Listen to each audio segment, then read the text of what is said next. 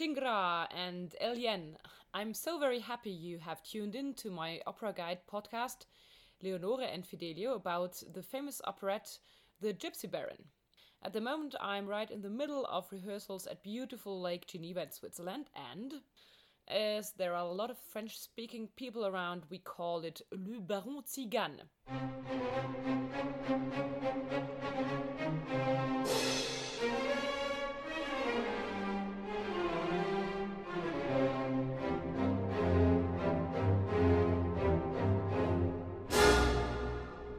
Well, usually my opera guide is only in German because I am German, but as I would like to also inform a lot of non German speaking people around here in Geneva who want perhaps to have a look at the Baron Tzigane, it's hopefully a big help to get into that funny piece of music. So I'm trying my best to get this done in English as well. Wish me luck. As you probably know, one of the biggest differences between opera and operette or also Singspiel is that there are dialogues in between the musical numbers such as, for example, the magic flute. That's why it sometimes feels a bit more like a musical or perhaps like a crossbreed between opera and drama. Now let's get into Johann Strauss, who was an absolute genius in his time.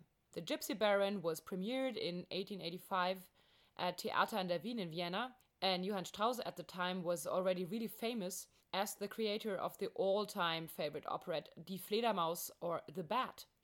And although composers usually quite dislike each other, Strauss was admired by big names of his time, such as Giuseppe Verdi, who said, Well, he's one of the geniuses among all of my colleagues. And Richard Strauss, the composer of Salome and Der Rosenkavalier and many more, he said he would rather give away four or three of his own operas in order to be able to compose just one single waltz, the style that Johann Strauss did.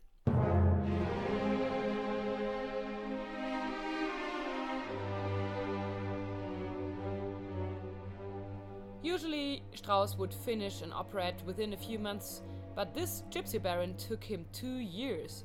My personal feeling is that he was so caught up with getting divorced and married from wife number two to wife number three that his mind was just busy with legal advice rather than with royal waltzes. Maybe that's why also we can hear several allusions to the advantages of free love and wild marriage in that piece.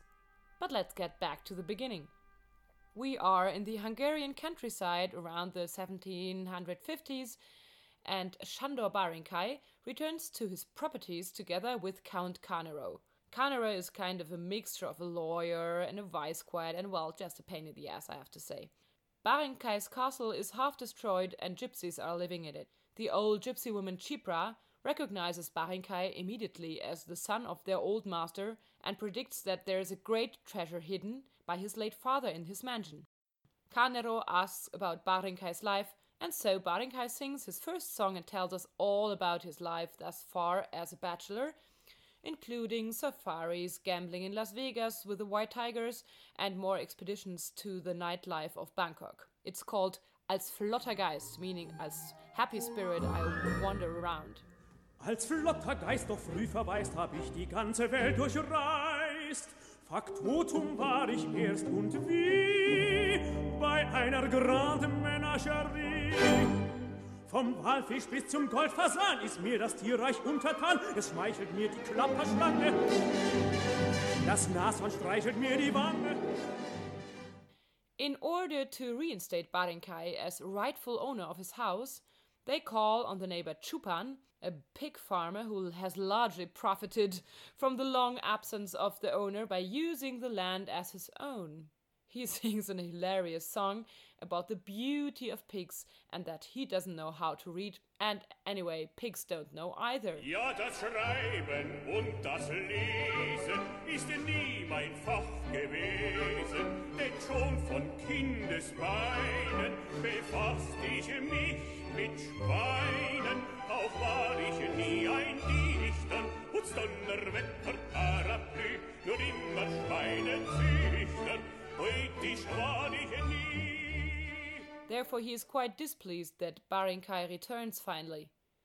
But he has a young, pretty, witty, and, let's say, self confident daughter called Arsena. Chupan would sell her easily into the neighbor's new home in order to avoid any further trouble, but Arsena has a crush on Daddy's employee, Ottokar. Arsena therefore demands that Barinkai be a baron, otherwise, she will not marry him at all. Ottokar is the son of Mirabella, Arsena's governess, and, as we now find out, of Count Carnero as well. I mean, that's always a lovely touch in operette. Suddenly, people meet and recognize each other 25 years after they lost each other in the big battle of Belgrade. I think that is because probably at that time there was no Facebook I'm safe button, no TV shows like Lost or anything similar. Mirabella tells us the story of how she was almost dragged into the harem of the Pasha, and it's not quite clear if she would have preferred to actually go there or not. The pig farmer's family now returns to their mansion, slamming the door in Barinkai's face. In the background, there is a song to be heard. The old gypsy's daughter Safi sings a song. She immediately falls in love when she meets Barinkai and wants to help him with everything and getting out of trouble.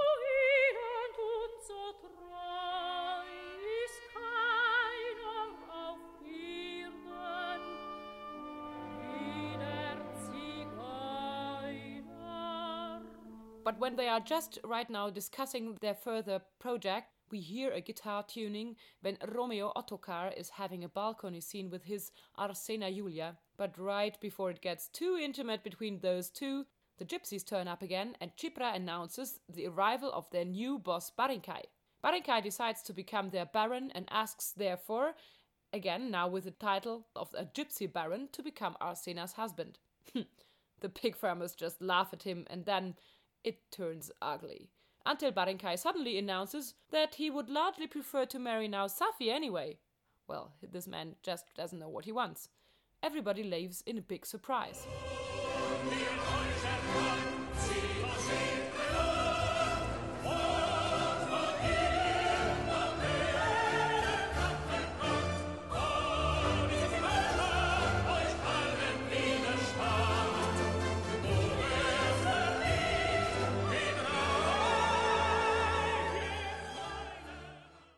We get to the second act.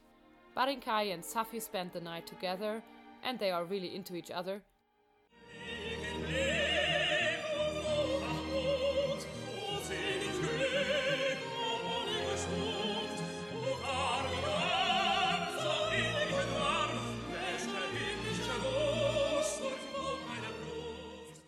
But old Chipra gets them out of bed to hunt for the famous treasure. Of course, after searching a bit, they find it and out of happiness and because it's an operette, they sing the famous treasure waltz.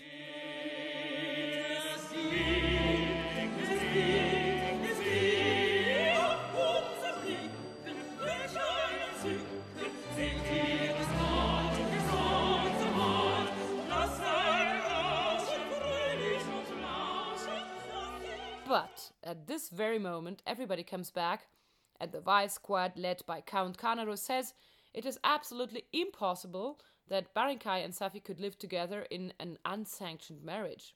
Barinkai makes just fun out of them and says the bird have been the priests and the storks even applauded to their marriage under the sky.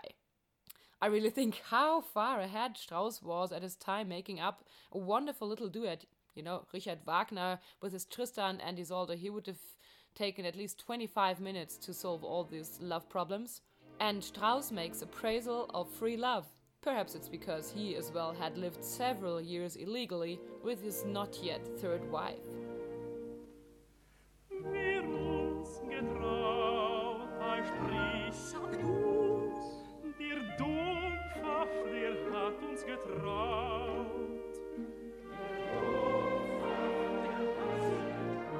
Count Canarino is really furious and he wants to take everybody to Vienna to the Commission of Vices when General Homonai approaches.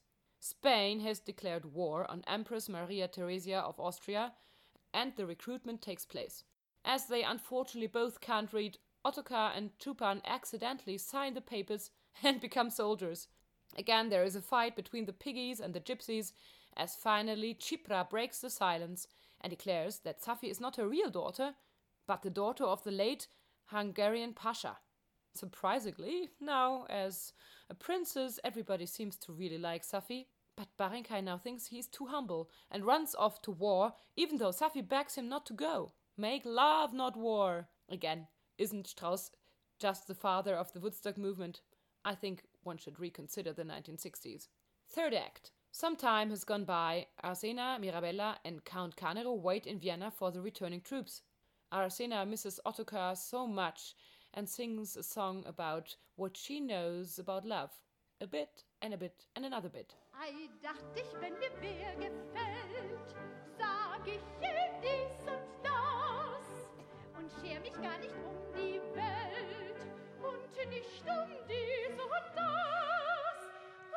Chupan arrives first, showing in his aria that he was quite an effective war profiteer, as he even sold ham to the Spanish while being there and creating the famous jamon chupano. Ottokar, General Homonai, and Barinka return. But Safi has been missing for months as well. Barinkai is a war hero and gets the title of a baron. Chupa now hopes to get a baron as his son in law, and Barinkai asks again for Arsena's hand, but to plea for Ottokar. Chupan is really pissed, but what can he say now against his new boss? But there we can hear backstage Safi with her gypsy song.